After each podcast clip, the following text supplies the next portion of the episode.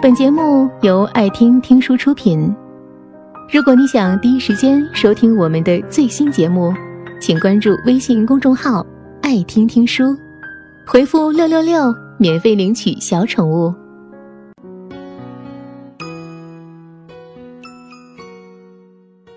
和朋友 L 认识了好多年了，每次一起出去吃饭或者是 K 歌，他总是想着买单。开始的时候我还和他争执，有几次都抢不过他，以后就干脆再也不和他争了。他有自己的公司，相对我来说已经算是土豪了。前段时间我和他要了一份资料，他竟然一不小心把公司几年的损益表发到了我的邮箱里。我并不知道是损益表，就打开看，真是被吓了一跳。原来，L 公司的经营状况一直不怎么好，前几年基本上处于持平的状态，去年才盈利尚可。可我想起他似乎和我说过生意难做的话，但当时我并没有多想，我赶紧给他打电话，称怪他公司有困难不和我说。三个臭皮匠还顶一个诸葛亮呢，好歹我也能和他出出主意吧。L 说没事了，公司最困难的时候就是两年前，发展遇到了瓶颈，在一位合作伙伴的指点下，引进了先进的技术和设备，目前公司已经走出了困境，而且效益还很不错呢。他对我说：“你业务上已经够忙了，还要写东西，帮不上什么忙。”还会跟着干着急，所以就没有和你讲。放下电话，我的心里真的是暖暖的。我和 L 的这份友情，就是被他的大气和人品所吸引。人品就是他的通行证。当他有遇到困难的时候，合作伙伴都会朝他伸出援助之手，帮他渡过难关的。还有朋友小歪，家在离我不远的一座城市。有时候来我这儿办事儿，就约我一起吃个饭。我如果去他那里，如果有空，大多也会一起吃个饭或者喝个茶什么的。可是每一次我去吧台结账的时候，都发现他已经悄悄结过了。我对他提出异议，不能每次都是你请客吧？去你那儿你请我没有意见，可是来我这儿也该让我尽尽地主之谊吧？可是他说我是男人。怎么可以让女人花钱呢？我不再说话了。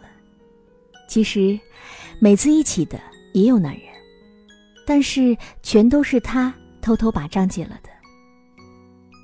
我曾经有一位领导，平时话不多，但说出来的话都特别有哲理。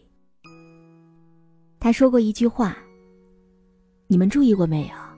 凡是共同打车坐在司机旁边的人，一起吃饭抢着买单的人。”出去玩的时候，给大家买水果零食的人，大多都会有所作为，因为这样的人格局很大，懂舍得；而相反，那些到了该花钱的时候就往后躲的人，纵使有两个小钱，也很难有大的出息。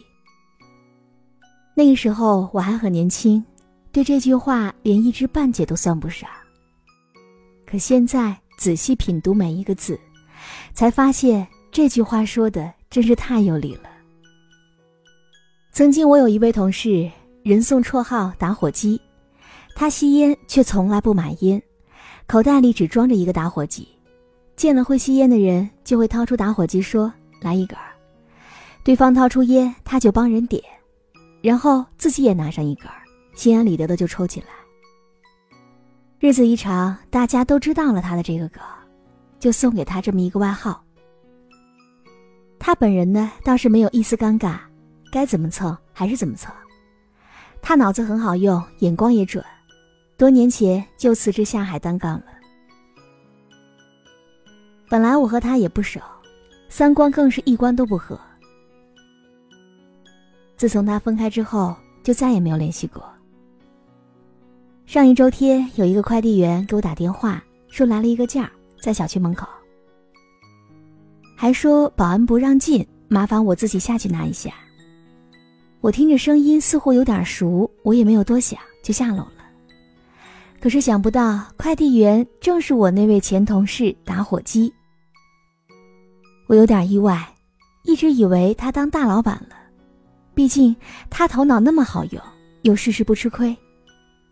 当然，他也看出了我的意外之色，解释说，这些年做过几个生意都不赚钱，哎，没有门路没关系，没有大本钱，做生意真的是很难呐。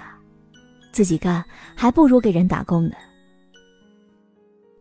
我报以微笑，不知该如何回答。拿着快件往回走，脑海当中想着刚才和打火机的这次重逢，我一点都没有看清他现在的工作，只是他在我心中的人设，应该好歹也早就应该是一个混出个成色的人物了。就算没有大成就，最不济。也该有自己的事业吧。我忽然就明白了那位老领导的话：格局决定结局。打火机虽然头脑灵活，善于钻研，实则只是小聪明，并没有人生大格局和大智慧。与他合作，只想着自己赢，而从来不顾别人的利益。这样下来，必然没有人会和他长久合作的。得道多助，失道寡助，到最后只剩他一个人孤军奋战，道路越走越窄。我之前在一家媒体当兼职编辑的时候，主编给我们几位小编一人买了一本关于格局的书。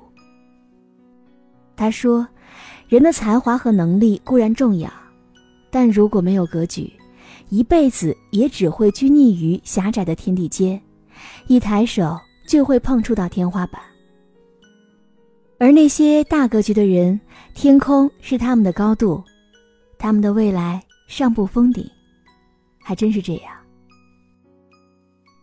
现实生活当中，那些把事业做得风起云涌的人，一定是有大格局的人。如果你肯细心观察他们的细枝末节，你会发现，这些人都有一个共同的特征，都爱抢着买单。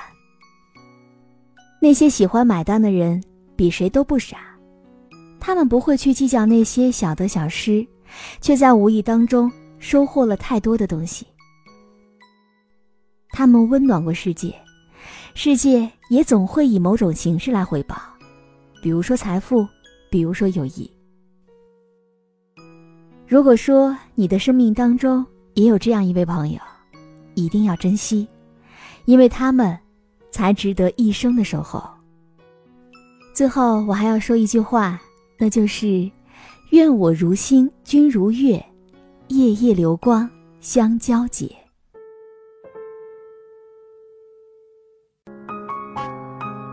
本节目到此就结束了，感谢各位的收听和陪伴。更多精彩内容，请关注微信公众号“爱听听书”，回复“六六六”免费领取小宠物。也欢迎你收听今晚的其他栏目，我们明晚见，晚安。